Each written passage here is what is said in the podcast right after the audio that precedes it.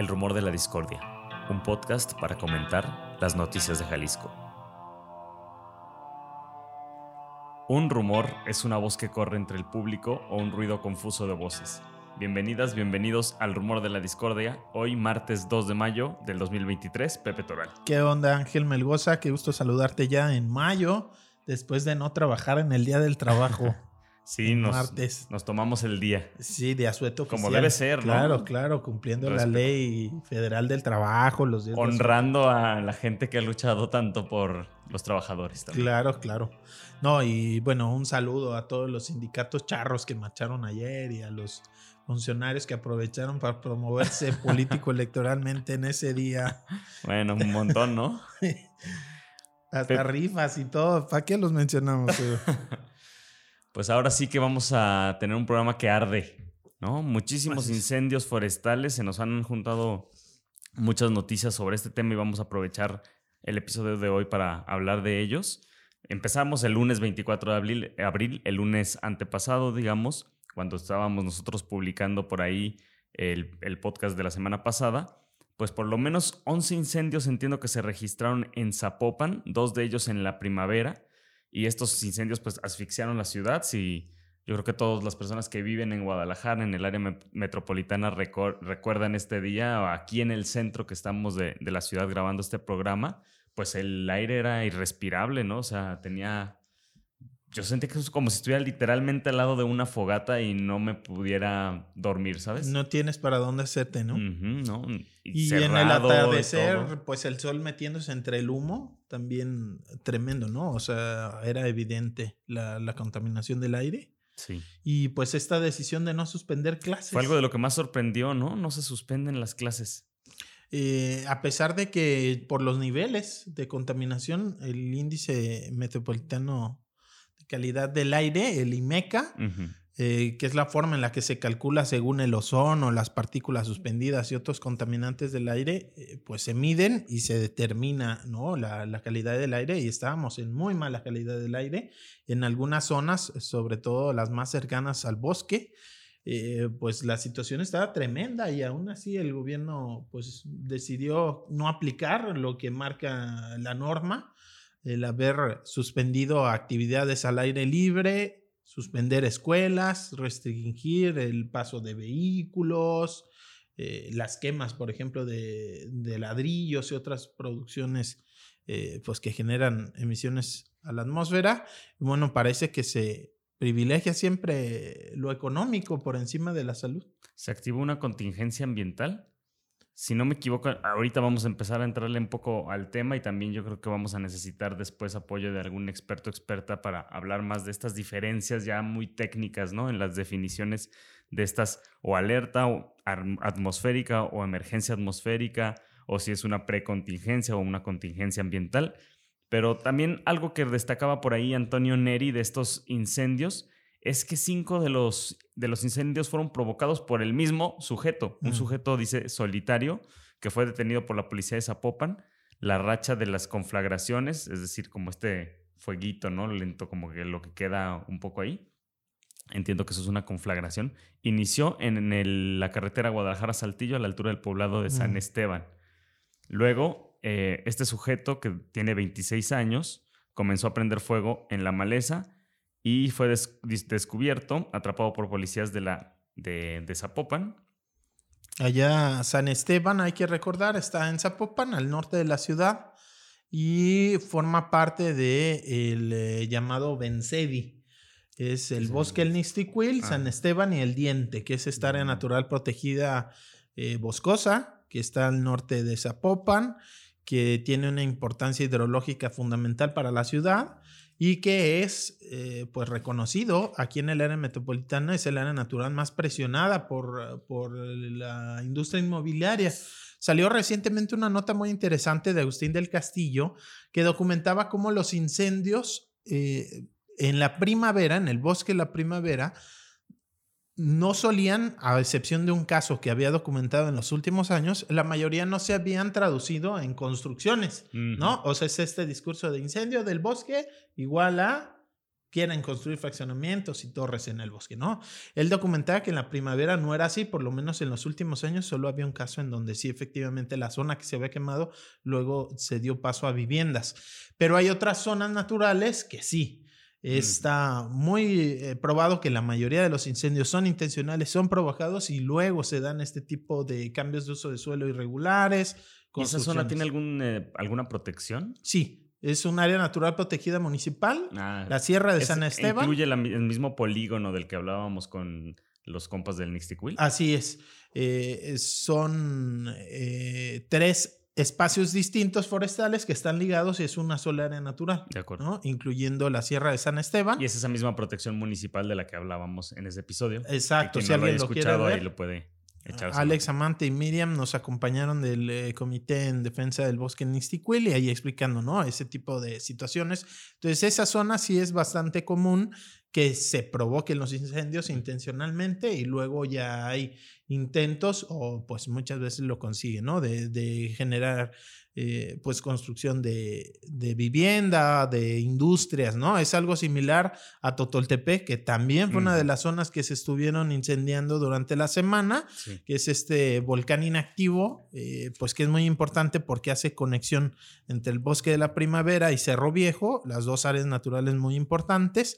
Eh, forestales acá en la ciudad y en Totoltepec también está en Tlajomulco y está documentado por lo menos desde el año 2019. Yo tengo contacto con eh, vecinos de Santa Cruz de las Flores que tienen un comité Agua y Vida que lo tienen documentadísimo, así las fotografías de la maquinaria destrozando el bosque, no se puede, no tiene uso de suelo, es de protección ambiental, no llega al nivel de un área natural protegida, pero sí tiene, eh, digamos, un uso de suelo de conservación y ahí va la maquinaria y es algo que ni siquiera necesitas como meterte al cerro porque está elevado. Tú, Entonces, lo puedes ver desde... Se ve, se ve, así a simple vista tú ves ahí los caminos y dices, ¿qué están haciendo ahí en el cerro? Pues es irregular. Y lo han denunciado al municipio, a la la PROEPA, la PROFEPA, las Procuradurías de Protección al Ambiente Federal y Estatal y se hacen de la vista gorda, tiene años y justamente zonas que queman, luego entra la maquinaria y empieza a pues deforestar y a construir vivienda. Entonces, muchas veces sí está ligado, no todos, o sea, también no es que en automático se está quemando el bosque, igual van a construir vivienda, pero sí hay ciertas zonas en donde está probadísimo, ¿no? Estos incendios que se dieron en la zona metropolitana, pues había dos al interior del polígono protegido del Bosque La Primavera. Uno fue en el paraje La Tecomata Villa Felicidad y el otro en Campamento Baeza. Y también uno muy fuerte fue el de carretera Colotlán Cabañas de la, de la Barranca. Mm, también eh, en Zapopan. En Zapopan. Todos en Zapopan en este caso. algo que destacaba Violeta Meléndez en su nota para Mural era que más de, teníamos más de 300 horas de mala calidad del aire por las nueve alertas y las dos emergencias atmosféricas que se han activado este año, solamente este año en Jalisco, por causas de incendios forestales y de fábricas. Estas emisiones, pues obviamente son un riesgo a la salud de la población, ¿no?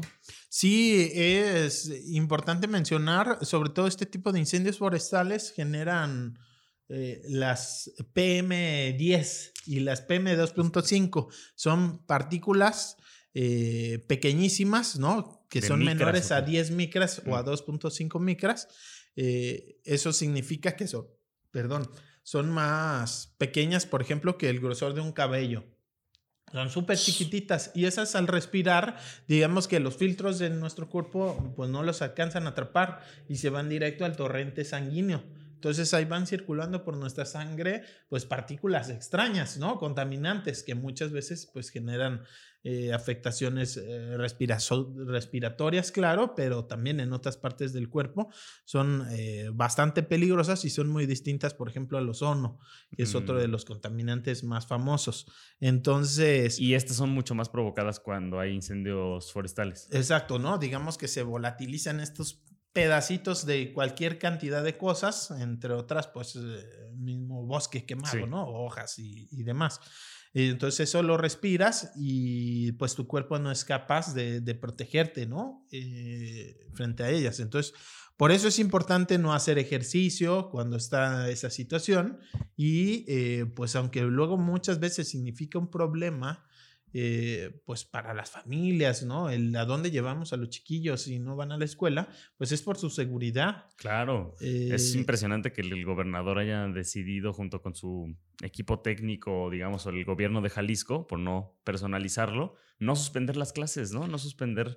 Dijeron, bueno, eh, dijo Alfaro, esta mañana, gracias al comportamiento del viento y humedad que irán mejorando poco a poco la calidad del aire, se ha decidido no suspender clases en nuestra ciudad. Fíjate cómo habla a futuro, ¿no? Que irá mejorando poco a poco. O sea, sí, reconocen estamos jodidos. está de la fregada, pues, pero ya después se irá mejorando porque el mismo vientecito va a empujar el humo para otro lado. Y es que es impresionante las actitudes que toman estos, pues, nuestros actores políticos, ¿no? No solo Alfaro, sino también Pablo Lemos. Ya ahorita vamos a hablar de lo que después por ahí andaba tuiteando que me parece que, pues, no sé si ya, obviamente supongo que tenían una reunión pactada con la gente de esta agencia de cooperación de Estados Unidos, pero creo que la selección de palabras, todo es, es muy equivocado, ¿no? Más cuando la ciudad se está literalmente quemando, ¿no? Y vaya, ya están los protocolos armados desde hace tiempo. No es que cada que hay un incendio necesiten ver qué hacemos. Ya está. Es como de librito. Pero lo peligroso es que sea a base de decisiones políticas, ¿no? O sea, que no sea un tema técnico que diga, aquí, señor gobernador, aunque usted no quiera, aunque la decisión le vaya a afectar la imagen, lo que sea, se tiene que tomar la, por librito, por técnicamente, no, pueden, no puede haber clases, no podemos exponer a, la gente a salir a la calle. Sí, eh, no es la primera vez que pasa cuando invitamos a Violeta Meléndez, también allá, ya no recuerdo si fue diciembre o enero, pero justo era lo que nos platicaba, o sea, cómo las decisiones se están tomando con una base política, eh, no incomodar a la gente o no generar un problema ahí en la Secretaría de Educación y demás, y no pensando en la salud. Y hay que recordar que en estos instrumentos, ¿no? Las emergencias, las contingencias y demás, se, o sea, son mensajes y estrategias ya eh, planteadas desde antes de que ocurra una de estas emergencias solo para activarlas y es importantísimo ahí cuidar la salud de menores de edad, claro. de personas mayores, porque son las que tienen, eh, digamos, más vulnerable eh, su organismo frente a este tipo de contaminación. Entonces, pues la no suspensión de clases, la verdad, sin ningún fundamento, en la esperanza, ¿no? De que el airecito se lleve. Sí, se va a llevar la y, y, y, no Digo, medidas contundentes, ¿no? Ciertas mediciones y lo que sea, pero bueno, me parece impresionante porque a todas luces, o sea, salía, volteabas a ver a la calle lo que fuera y se veía pues la masa, la masa gris en toda la ciudad, ¿no? Algo que, que también dice Violeta Meléndez es que estas más de 300 horas, em, ya decíamos, de alerta y emergencia atmosférica, no consideran no consideran las precontingencias ni las contingencias atmosféricas que se han registrado este año por la alta concentración de contaminantes en las estaciones de monitoreo atmosférico, que son estas que decías que están midiendo los puntos IMECA, ¿no? Esos, esas siete estaciones que funcionan actualmente en la ciudad han arrojado 39 precontingencias y tres contingencias atmosféricas por material particulado de micras 10, ya la decías tú, y ozono, y con esto se sumarían 2.137 horas de mala calidad del aire. O sea, 2.137 se le suman a las 300 que teníamos por los incendios forestales. Híjole, ¿cuánto es 2.000 entre 24? No sé, pero son días completos. O sea, de, de mala calidad del aire en donde estamos respirando, nos estamos haciendo daño solo por el hecho de existir aquí en la ciudad. 89 días. 89 días, o sea, una cosa tremenda. 89 días completos, ¿no? De 24 horas que aquí en la ciudad hemos tenido mala calidad del aire. Por ahí eh, nos comentaba Maite Cortés. Tenemos 120 días en el año, más o menos. La mayoría con mala calidad del aire. 90 de 120. Maite Cortés del colectivo ecologista de Jalisco nos comentaba pues que ya Guadalajara es la ciudad del país con peor calidad del aire. Es casi un lugar común decir del DF llegas y la contaminación, toses y todo este rollo. Bueno, Guadalajara, según las cifras y los números, ya está en peor situación y es algo silencioso. En el caso de los incendios forestales, pues sí vemos la columna de humo y, nos molesta con justa razón. Pero en días como hoy, que no hay un incendio forestal, también la calidad del aire está tremenda y es muy silencioso esas afectaciones a, la salud que nos va generando claro. estar respirando todo esto. Pues bueno, lo que yo lo que les platicaba de Pablo Lemos que a mucha gente nos indignó fue que tuiteara en medio de la contingencia ambiental lo siguiente. Guadalajara es punta de lanza en el combate al cambio climático. Esa fue su primer tuit, ¿no? Y luego pues empezó a referir a un evento que tuvieron con gente de la USAID o USAID, esta agencia de cooperación de Estados Unidos, porque dice Pablo, la ciudad ha sido elegida como una de las cinco donde se implementará la iniciativa Alianza para Ciudades con Emisiones Netas Cero, impulsada por USAID.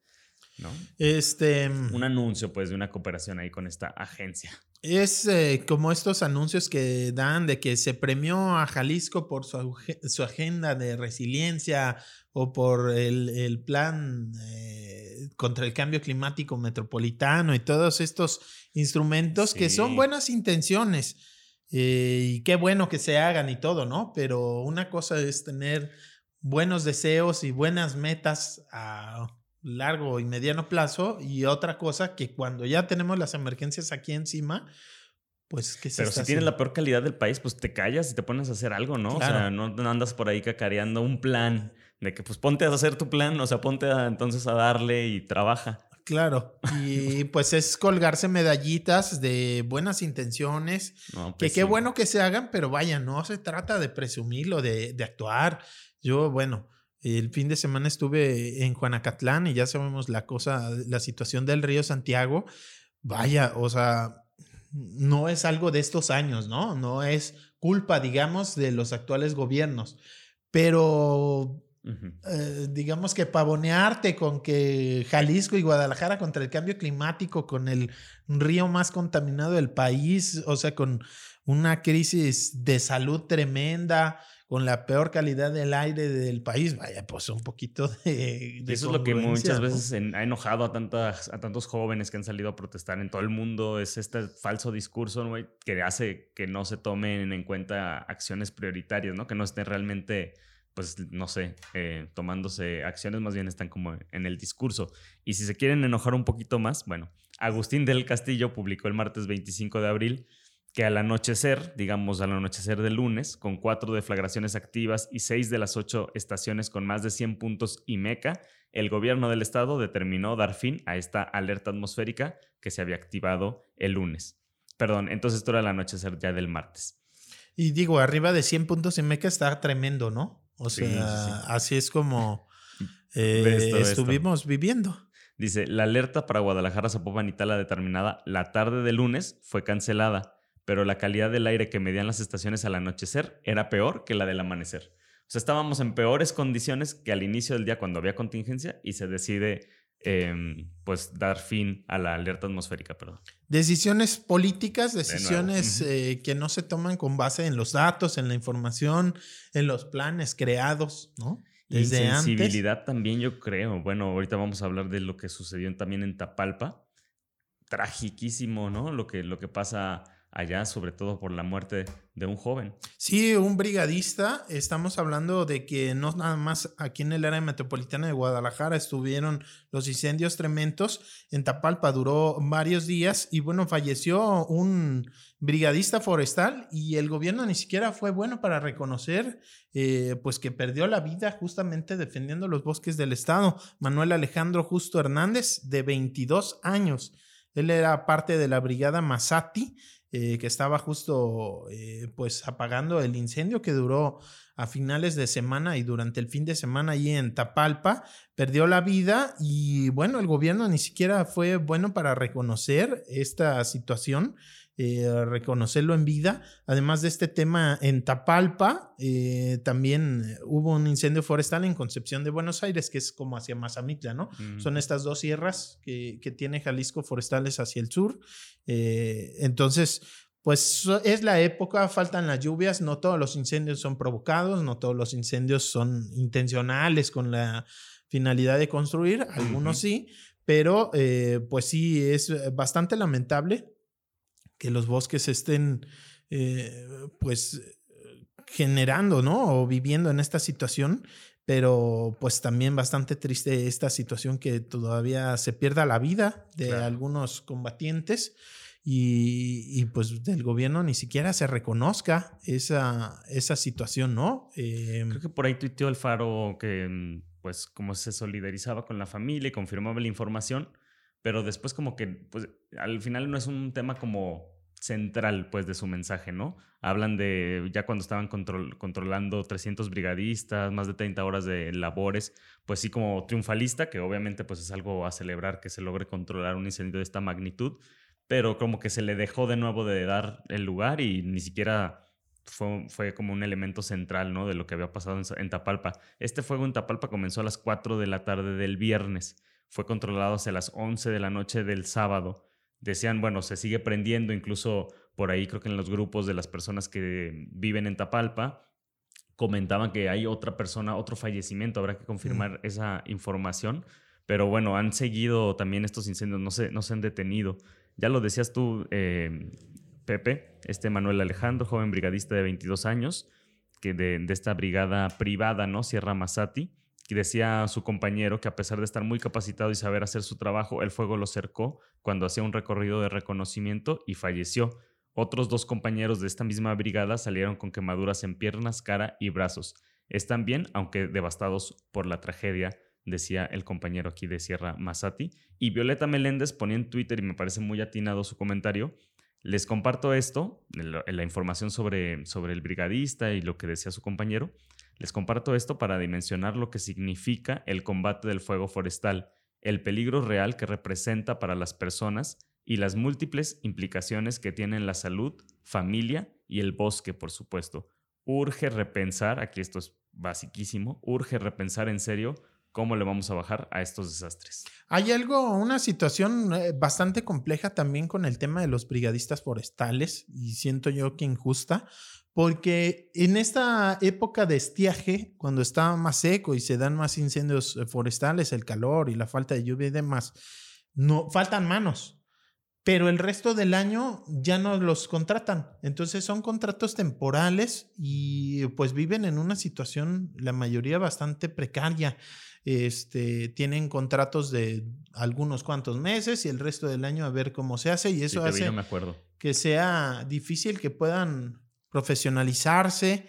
Eh, hay algunos que reciben apoyos para irse a Estados Unidos, a Canadá o otras partes del mundo también, ¿no? A combatir el fuego en otras zonas, a prepararse, a capacitarse y demás. Pero no sé, o sea, yo, yo pienso que debería de haber otra forma de poderles dar una estabilidad todo el año y hacer otro tipo de labores, aunque sea de oficina o a reforestar o hacer actividades preventivas.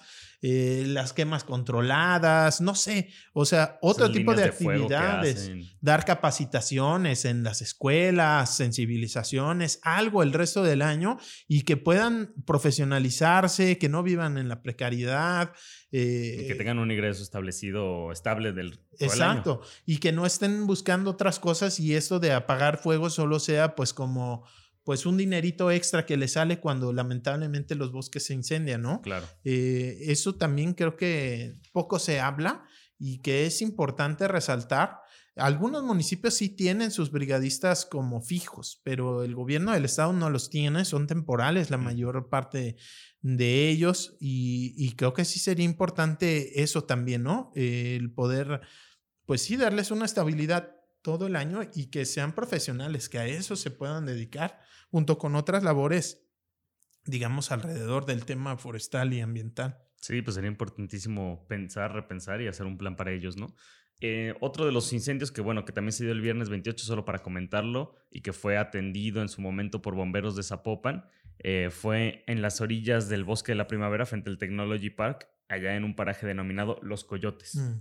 ¿no? También fue muy importante, por allí se pronunció el, el alcalde de Zapopan, ese Technology Park es uno de esos, eh, pues industrias que se, se construyeron pegaditas al límite del bosque, inclusive medio mordiéndole un mm. poquitín, y eso es bien peligroso, ¿no? Entonces, insistir, el bosque a la primavera, si bien, por ejemplo, esta nota que les comentaba de Agustín del Castillo de hace unas semanas, eh, documentaba que los incendios no se habían traducido, en el caso del bosque a la primavera, en los últimos, no se había traducido en construcciones dentro, sí la mayoría de los incendios se generan afuera y luego entran, al área natural. Entonces, ¿dónde se están generando? Justo en esos fraccionamientos que quizá no invaden el área natural protegida, pero sí están pegaditos, ¿no? O este, este tipo por de... Eso son factores de riesgo, por eso no deberían de estar ahí. Exacto.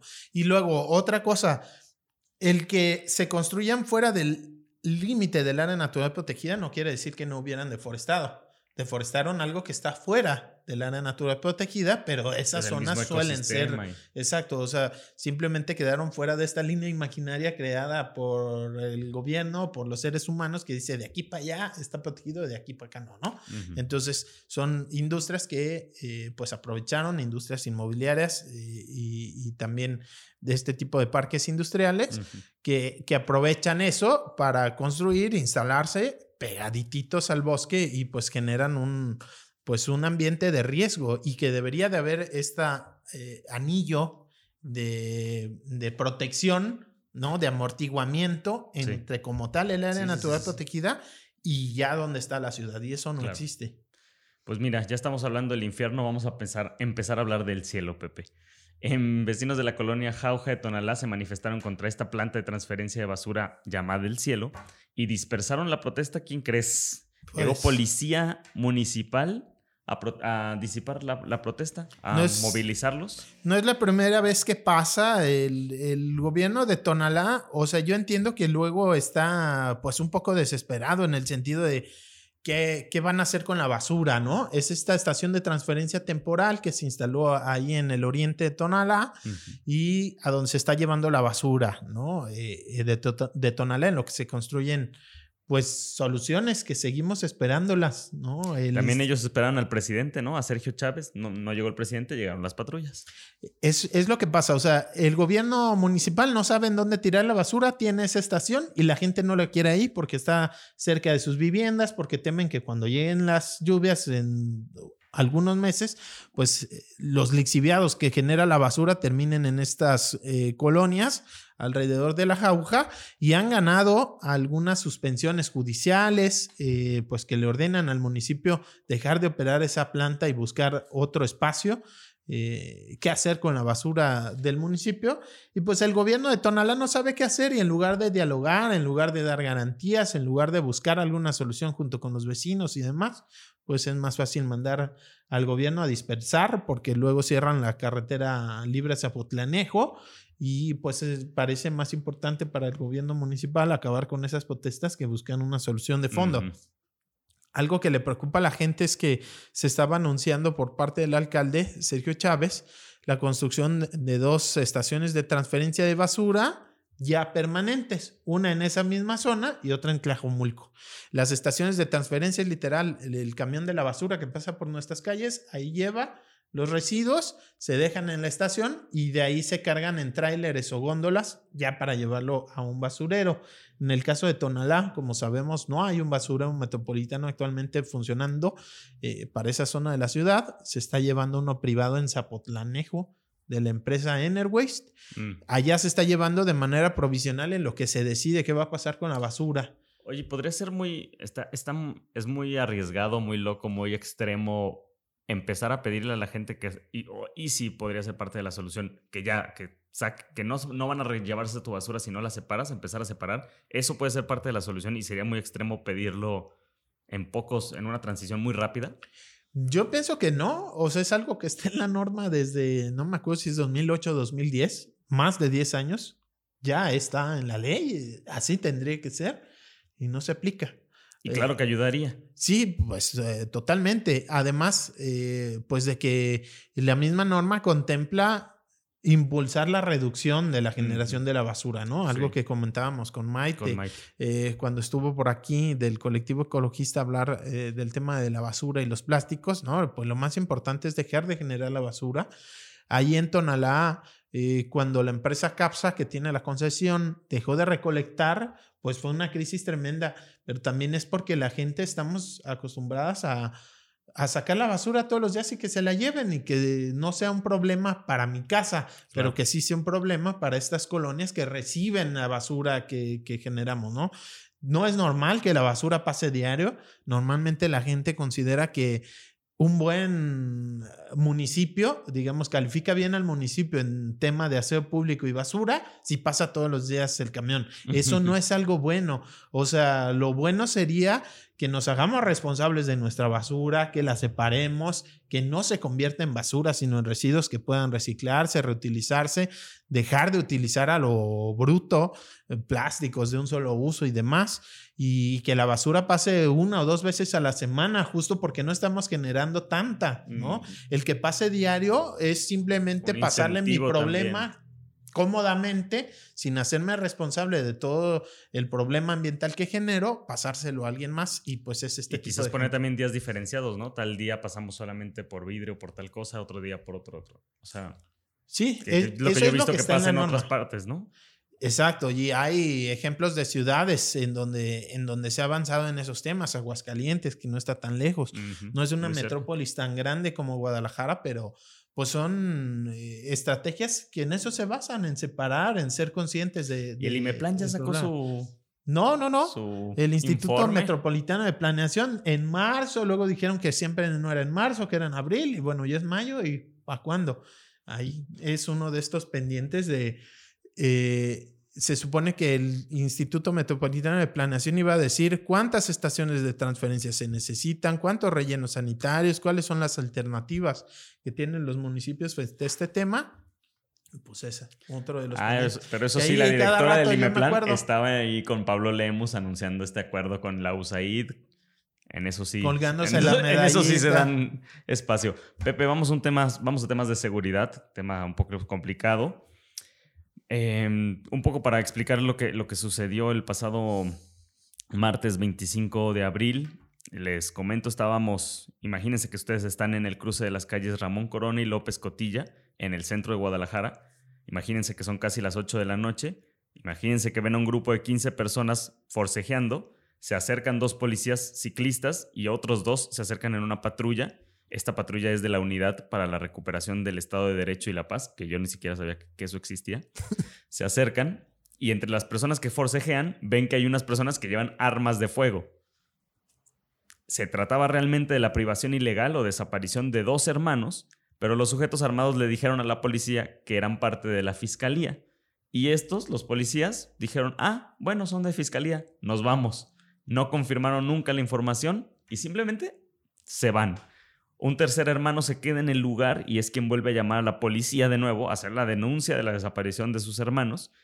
Y bueno, por dicha actuación, estos cuatro policías que se fueron, los de Guadalajara, policías de Guadalajara, están bajo investigación, confirmó el comisario del municipio, Juan Pablo Hernández. Tremendo, la verdad. O sea, le titula mural, dejaron policías ir a secuestradores. O sea, es una situación tremenda. Y ahí en el centro, se hace como en el, ya también, no sé, o sea, también uno ya no sabe. Llega la policía.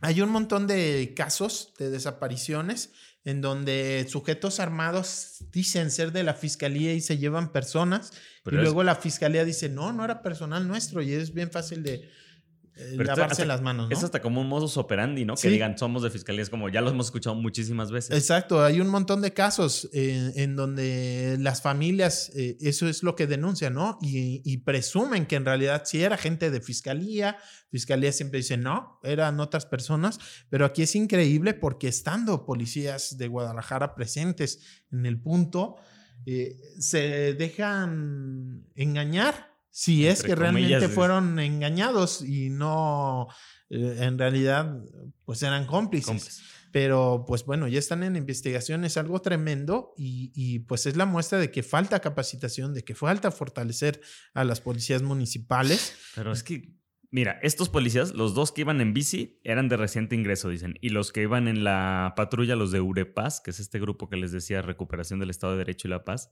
tenían cerca de siete años de antigüedad y todos tenían sus exámenes de control de confianza aprobados y vigentes. bueno, esos exámenes también.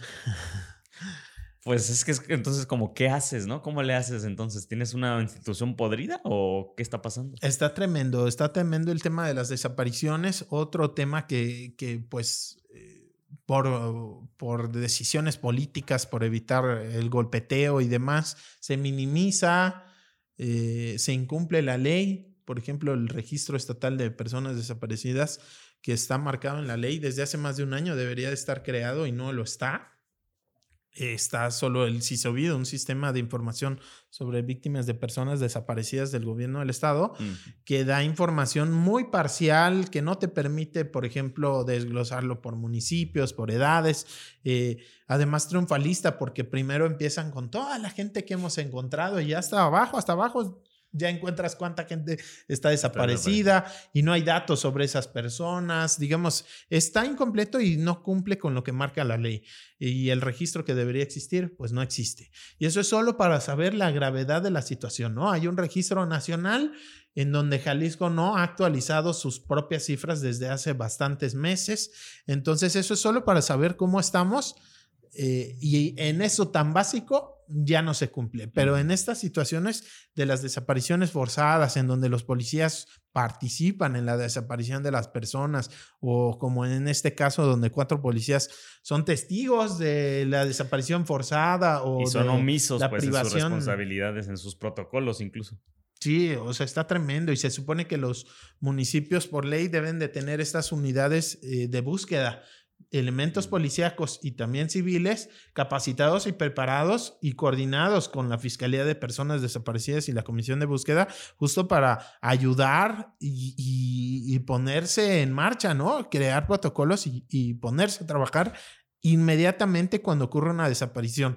Y aquí lo tenían en sus narices los están viendo y tan sencillo como somos de fiscalía, entonces llévatelo, ¿no? Lo que dijo el comisario que lo que debieron haber hecho estos eh, policías, pues era hablar por su radio, que ahí traen siempre sus radios muy, muy bonitos pegados en sus cinturones, pues hablar por su radio y confirmar la información que les estaban dando quiénes eran estas personas y si realmente pertenecían o no a fiscalía. Además, no, sé si tú conoces esta unidad. Yo no, la verdad, nunca había escuchado y no sabía que... Urepaz lo he visto en las patrullas. Eh, son como grupos ahí al interior que... Sí, es como parte de cómo se divide la policía. Eh, yo, ah, pues eso, ¿no? Porque en las, en las patrullas he visto atrás que viene Urepaz.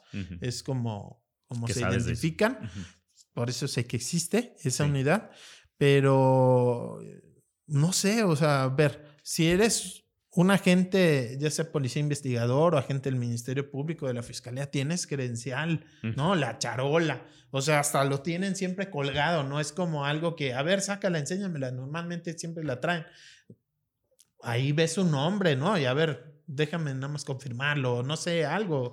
O sea, también no sé qué ocurrió eh, si los amenazaron o bueno. Exacto, ¿no? O sea, si vieron que tenían más fuerza, poder de fuego que ellos y dices, ¿para qué me meto en una bronca? No sé, no pues, sé exactamente qué pasó. Pero tremendo que hubieran permitido eso, que, que se hubieran, pues simplemente. personas, los jóvenes, siguen desaparecidos.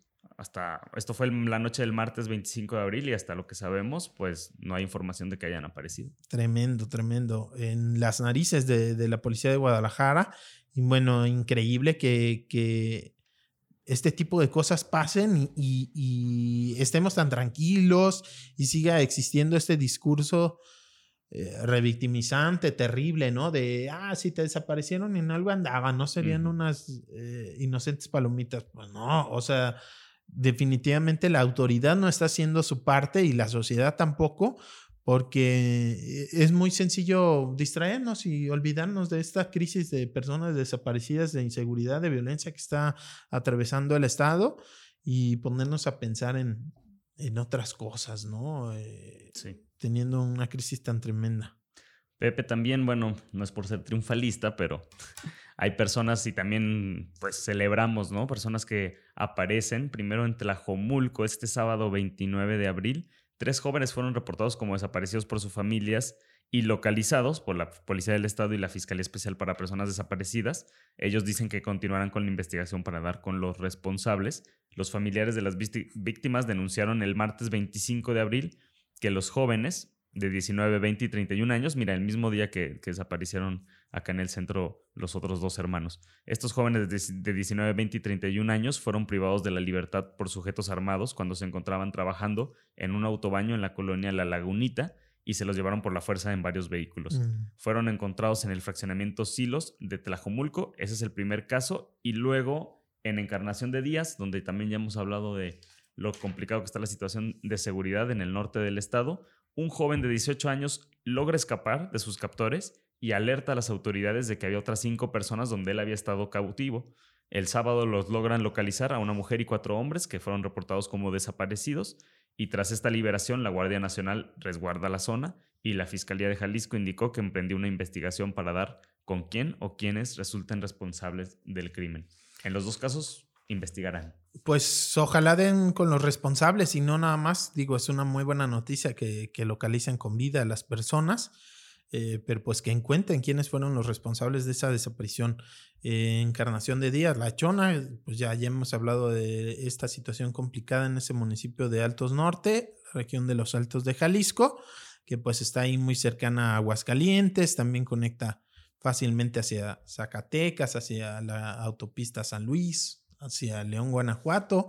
Entonces, bueno, pues es una zona muy importante y que ha sido pues controlada en buena parte de ese territorio por el crimen organizado, que además se está disputando ahí entre distintos cárteles, aparentemente el de Jalisco y uno de Sinaloa.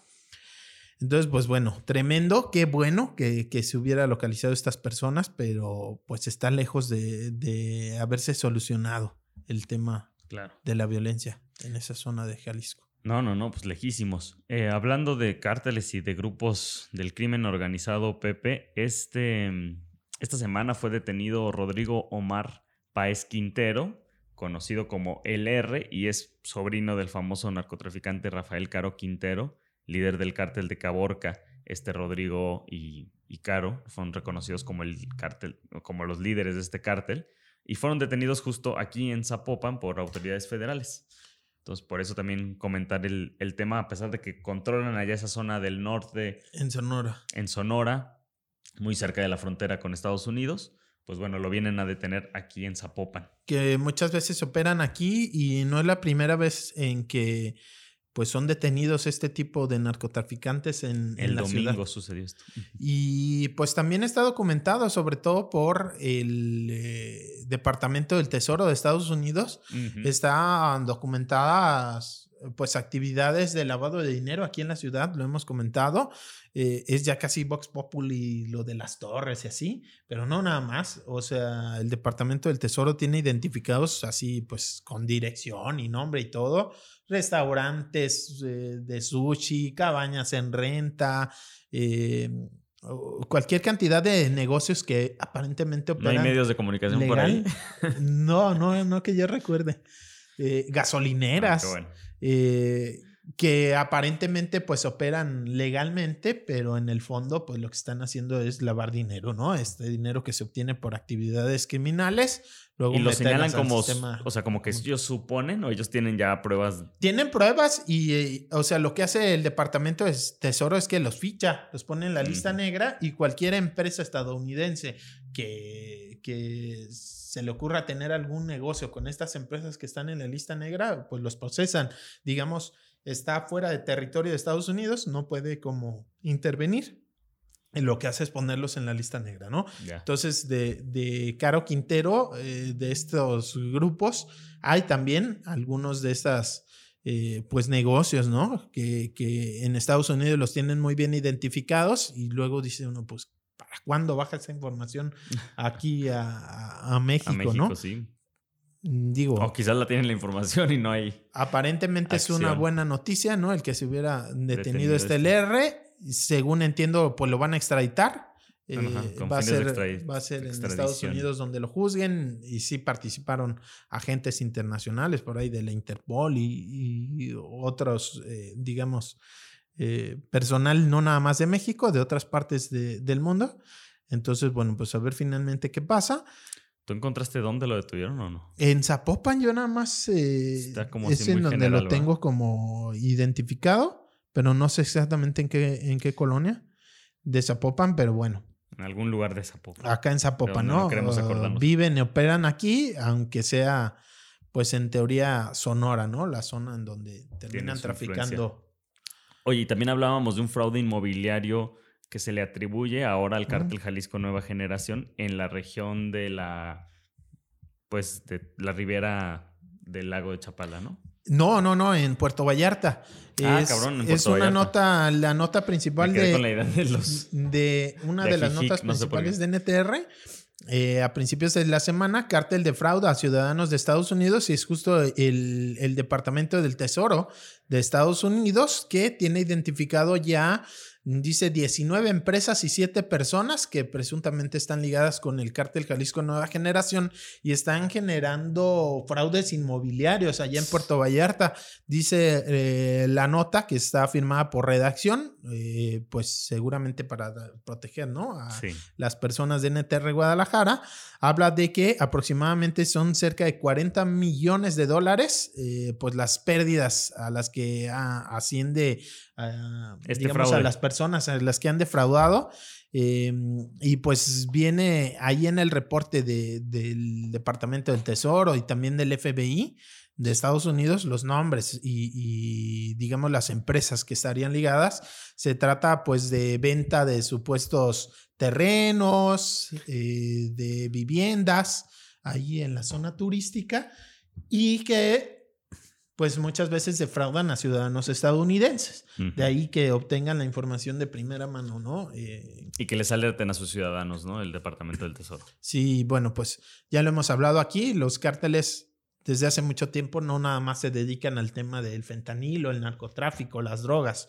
Están metidos en un montón de, eh, actividades criminales hay quien le llama ya macrocriminalidad, porque además de que operan temas de minas, temas inmobiliarios, temas de, seguridad para empresas mineras. Exacto. Eh, agricultura. Eh, un montón de actividades, además de tráfico, ¿no? No solamente de drogas, sino de un montón de cosas. Tráfico de personas, explotación, sexual de mujeres. Eh, Además de todas esas actividades criminales, digamos, en las que se han diversificado muy cabrón y súmale el lavado de dinero, ¿no? Que pues lo que decíamos, son giros, empresas que operan cualquier cantidad de giros, pero que en el fondo no están funcionando legalmente, sino están lavando dinero, están metiendo ese dinero eh, mal habido, ¿no? Que se genera a través de crimen, lo meten al sistema financiero a través de este tipo de empresas, pues fachada. Además de todo eso, pues esta relación simbiótica con las autoridades, pues son empresas criminales, ¿no? Le llaman macrocriminalidad, justo por las dimensiones que alcanza. Y en México eso es lo que estamos viviendo. Hay quien también habla de narcoestado. En algunos puntos se puede hablar, en algunas zonas del territorio mexicano sí se puede hablar de, de, pues el crimen organizado es quien tiene la autoridad, el control de esos territorios y pues bueno, es, es una muestra. Sí, Pepe. Y hablando de fraude inmobiliario, pues tú te diste la vuelta el jueves pasado, el jueves 27 de abril, a este foro de vivienda en el que colectivos ciudadanos se reunieron para hablar y discutir sobre el acceso al derecho a la vivienda y entiendo que varios de estos grupos de vecinos también y personas afectadas por desalojos pues expusieron sus casos. Sí, estuvo bastante interesante por ahí, ¿qué serían? 200 personas. se llenó, sí, sí, sí, bastante. Se llenó el, el, eh, forito que tiene el Parque del Refugio, eh, se llenó de, de gente justo pues discutiendo las posibilidades que hay de atender este tema de la vivienda. Estuvo Vivienda ya, ¿no? Es el colectivo. Vivienda, ya, es el colectivo y bueno, invitaron a varias personas, a nuestro amigo Andrés de la Peña, por allá periodista de Quinto Elemento y de Zona Docs, que ha estado también por acá, justo hablando del tema, De, vivienda. Eh, él estuvo moderando la charla en donde estuvo Max Jaramillo, eh, académico de la UDG, también uno de, el primer, creo, el primer invitado fue. Pues uno de los primeros. el primer invitado. Eh, que tuvimos acá. Nos dio la de la buena suerte, sí. Buen amigo y estupendo investigador ahí de la Universidad de Guadalajara. está al frente de proyectos como Gatitos contra la Desigualdad, ¿no? Muy bueno para la difusión y para eh, pues desmitificar este tema de, la desigualdad y los pobres son pobres porque quieren este tipo de eh, pues ideas absurdas pero bastante extendidas y de los mega ricos y el pago de impuestos etcétera lo necesario no que es que es eh, pues grabar no ponerle impuestos a, a las personas multimillonarias, en fin. Bueno, estuvo Max Jaramillo hablando de ello. También estuvo Carla Escoffier, que ella es activista en el norte del país, abogada, especializada en derecho a la vivienda y que también ha estado participando en algunos temas acá en, Guadalajara. Y Renaud Goyer, el eh, investigador de Canadá, en Montreal, también estuvo hablando de algunos aspectos por ahí de, de la vivienda y cómo se legisla en, otros países, posibilidades de solución, es algo que pues creo que se habló mucho y se tomó como conclusión, yo diría que no hay una sola solución a este tema de la vivienda, la imposibilidad para la clase trabajadora, para la mayoría de la población de adquirir una vivienda, de tener una renta digamos, accesible, que te ajuste y poder vivir con calidad. Bueno, no hay una sola solución, hay muchas posibilidades, entre otras, pues una buena regulación, por ejemplo, para quienes rentan. Decía Carla Escofía, no hay prácticamente... Eh, pues una legislación sólida que diga cuáles son tus derechos y luego por eso vienen algunas condicionantes para rentarte una casa que son francamente discriminatorias. Eh, eh, y pues eh, el incremento del precio de la renta como muy no hay un tope, ¿no?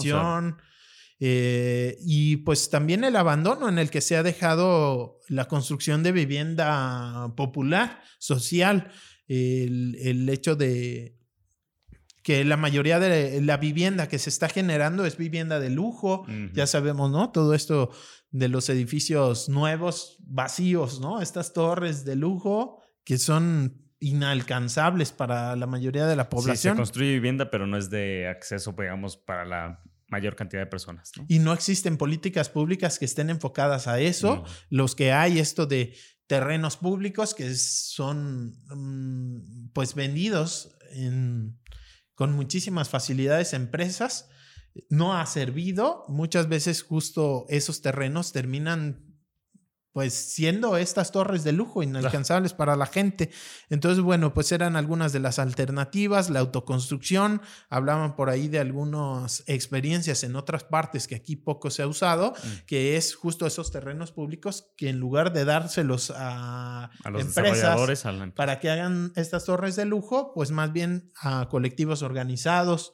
Em, a tipos sindicatos de vivienda o, mm. o, cooperativas de vivienda para generar vivienda social no a partir de una empresa y no con fines lucrativos, sino justamente de generar vivienda social. Bueno, la importancia de organizarse, ¿no? Eh, hubo personas de muchos eh, barrios y colonias de, Guadalajara que han estado resistiendo frente a esta eh, pues vorágine inmobiliaria, gente de allá de Jardines de la Paz, ¿no? Que luchan ahí por el Parque San Rafael y que también se han enfrentado a inmobiliarias, acá en Argos de Guadalupe, en Zapopan también, que les han despojado de predios públicos y de parques para hacer torres de lujo. Y bueno, estaba gente de la Floresta, que es este caso tremendo, francamente tremendo. Se cumplió apenas un año y estuvo por ahí Ricardo Jiménez, vecino de esa zona. Fue un desalojo forzado. ¿Dónde está? ilegal. La floresta? Eh, la floresta está en Zapopan, más o menos en la zona de Miravalle, de, de Miramar, perdón, ¿cuál Miravalle? Este, de Miramar, del Coli, ya cerca del bosque de la primavera, digamos hacia allá, entre el cerro del Coli y el resto del bosque, hay un valle en donde hay colonias pues populares eh, y es ahí en donde se encuentra la floresta. Y recordarán que hubo pues un caso tremendo de inundaciones en Miramar por el arroyo seco, que mucho estuvo ligado con un incendio del bosque de la primavera.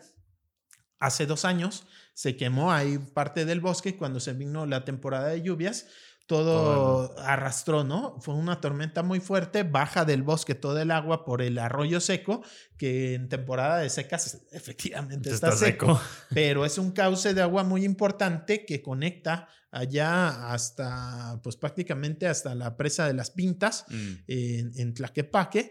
Eh, es un arroyo, un cauce muy importante para la temporada de lluvias. Entonces se han construido muchísimos asentamientos ahí pegados al río. Eh, mucho por culpa del municipio de Zapopan, que es quien debe de controlar eso. Y bueno, hubo tremenda, una situación de crisis eh, social tremenda en, esa ocasión, justo en, en, la parte de Miramar, viviendas que se cayeron, todo lo que se llevó. gente que perdió todo, ¿no? Entonces, una respuesta, la verdad, tremenda frente a eso fue ir a demoler viviendas, 70 familias más o menos se quedaron sin una casa en la floresta, que es en una, zona alta, ¿no? Entonces lo que dice la gente es... Porque fueron a desalojarlos de todo el cauce o lo que estaba alrededor del cauce de este arroyo seco. Lo problemático de esto es que mucha de esa gente tenía papeles. Entonces, fue un operativo que debe de intervenir ahí la Comisión Nacional de Derechos Humanos porque fue un operativo entre los tres niveles del ah, gobierno. Con agua apoyada por la Policía del Estado y por los municipios, el municipio de Zapopan, fueron ahí a las 5 de la mañana a sacar a la gente sin siquiera darles oportunidad de defenderse, de mostrar que tenían papeles. O sea, no preguntaron nada, fueron directo a hay videos tremendos en donde se ve la policía así tumbando la puerta y órale, tienen cinco minutos para salirse porque van a entrar las máquinas y a demoler con eh, niños ahí, con personas mayores eh, que vivieron una situación traumática. Y además esto, vamos a suponer, había gente que tenía papeles, pero vamos a suponer que no lo tuvieran. Y vamos a suponer que efectivamente estaban construyendo encima del río. Bueno, hay tratados internacionales que tiene firmados México en donde no puedes tú llegar aún en esa situación a sacar a la gente de sus viviendas.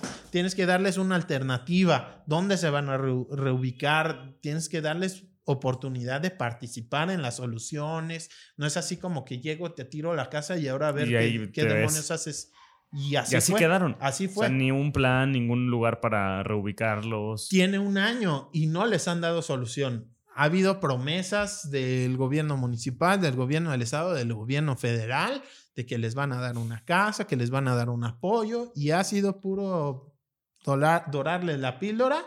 No ha habido una solución para esas familias que han estado viviendo con vecinos, con familiares, rentando, que perdieron sus espacios de trabajo. Había ahí talleres de madera, de muebles, de otro tipo de oficios y viviendas que se quedaron sin nada, sus pertenencias luego incluso también se quedaron dentro porque no las alcanzaron a, sacar. Un desalojo pues forzado, tremendo y que es muy importante voltear a ver eh, eh, porque insisto, ni siquiera estaban dentro del cauce, tenían papeles muchos de ellos de haberlo adquirido al, ejido de Santana Tepetitlán, predios registrados ante el RAN, el Registro Agrario Nacional, y que aún así, pues llega el gobierno y dice, vas para afuera, demolemos la vivienda, y lo que hicieron ahí no fue tanto como, digamos, liberar el espacio del río, sino construir una tipo represa, un... un Arriba arriba con la idea de proteger a las colonias de abajo que ya habían sido afectadas por una inundación, ¿no? Entonces, son estas, pues, tipo represas que se construyen no tanto para almacenar agua, sino para frenar la velocidad con la que baja del bosque.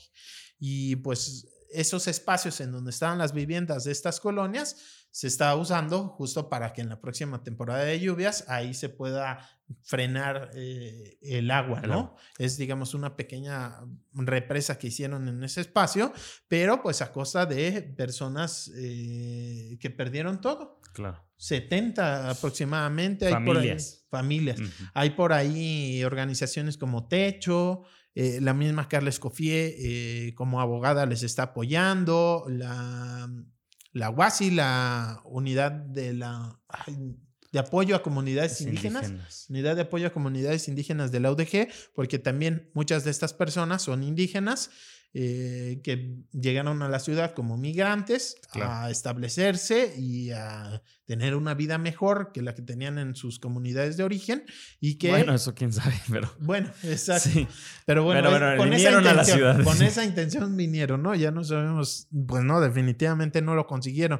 Pero da muchísimo coraje o sea que haya invasiones de cauces en Chapala de mansiones de lujo que se invadan los cauces de agua con tal impunidad.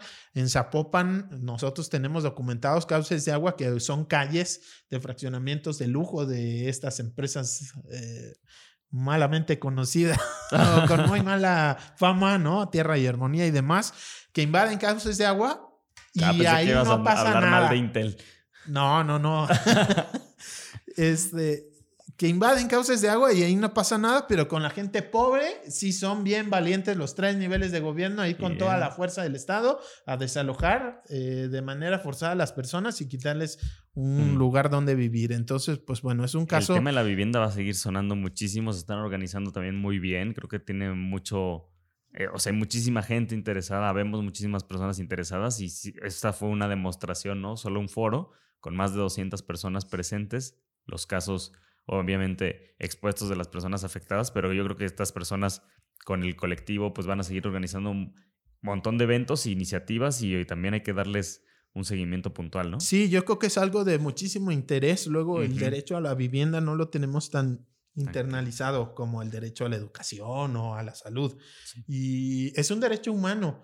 No, no es como alguna vez ahí el Pablo Lemos, eh, cuando criticaron su política de repoblamiento del centro de Guadalajara, no es una postura de gente huevona, ¿no? O que no quiere trabajar. Exacto, es que no te alcanza porque no trabajas, ¿no? Trabaja y ya te alcanzará. No, o sea, está muy probado y ahí dieron datos eh, bastante importantes eh, de cómo la mayor parte de la población digamos, en promedio, no tiene suficiente recurso para pagar una renta, mucho menos para adquirirla. Por ejemplo, decía Andrés de la Peña, en 2022, el promedio de ingresos acá en la ciudad era eh, alrededor de 9 mil pesos y la renta promedio era de 22 mil pesos.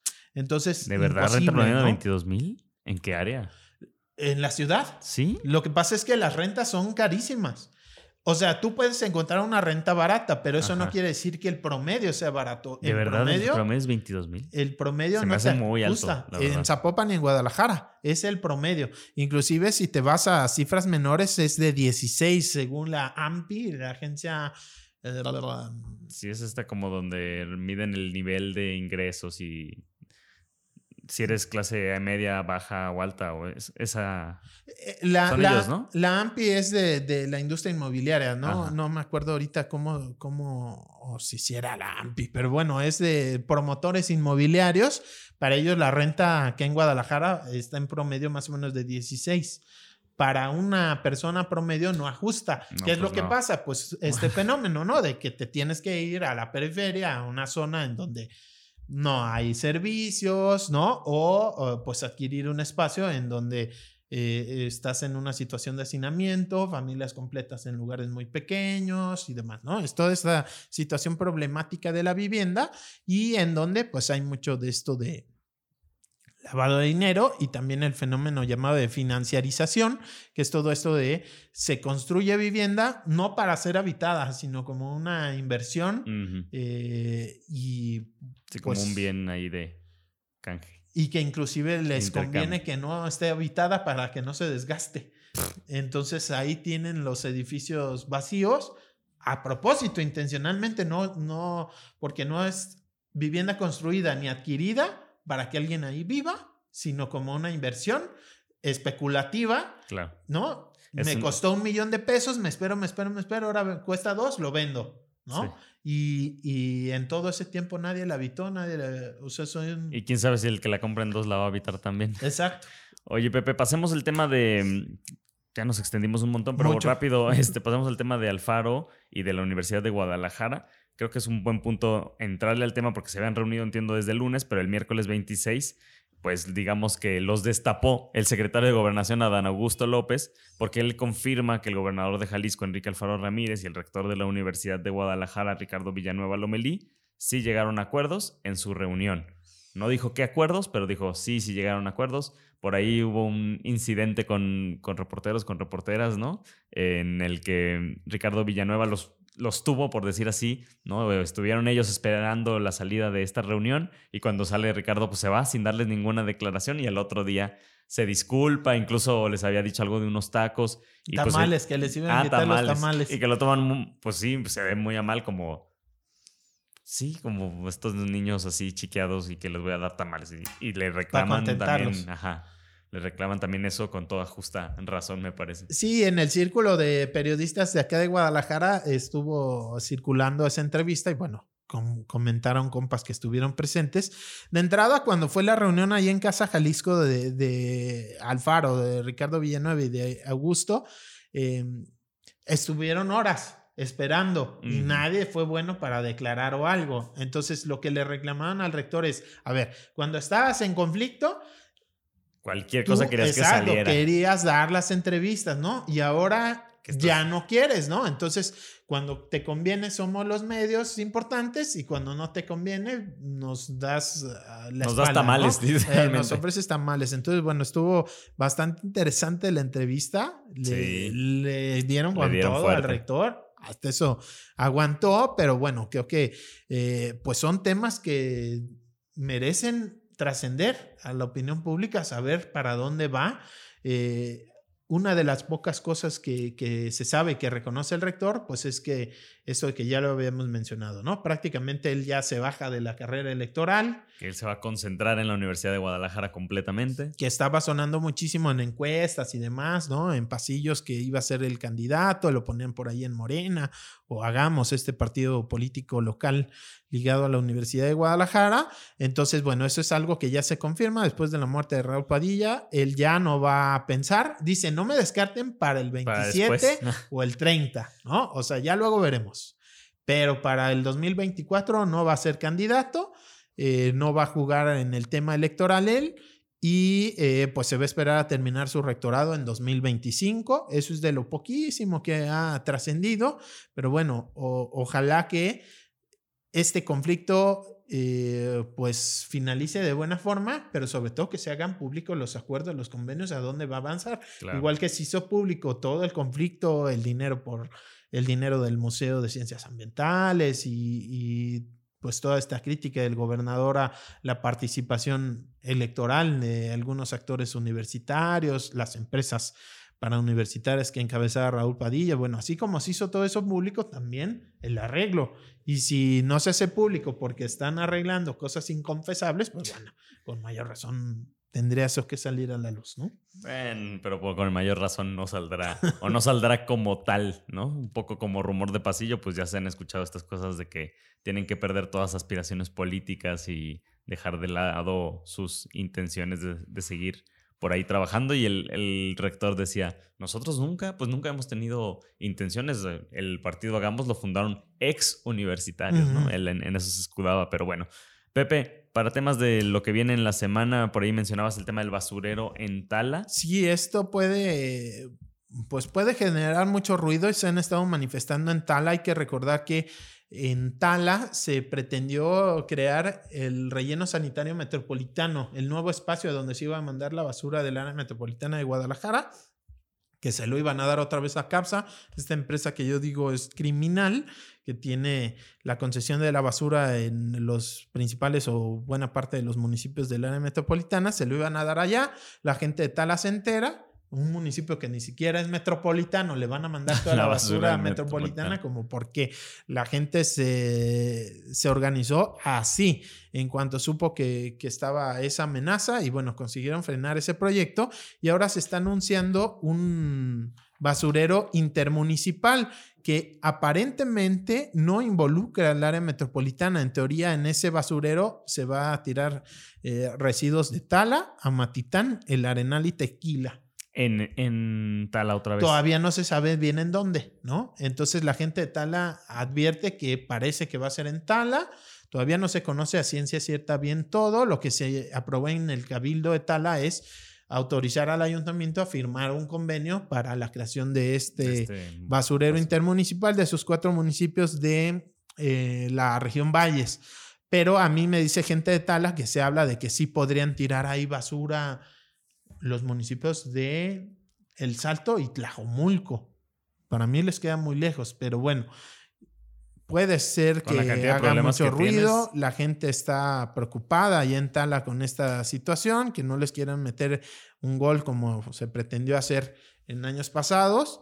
Entonces, bueno, creo que puede sonar mucho ruido y seguir aquí recordando el anime plan que no se nos olvida que tiene que entregar por allá un este, Saludos a los funcionarios y funcionarias del IMEPLAN. Sobre la basura y bueno, Se los, encargamos, porfa. Si nos lo mandan antes, mejor. Ojalá que no patine el bote de la basura un sexenio más, un trienio más, que se tomen decisiones a futuro y pues que esta crisis. Que no tiren a la basura sus planes.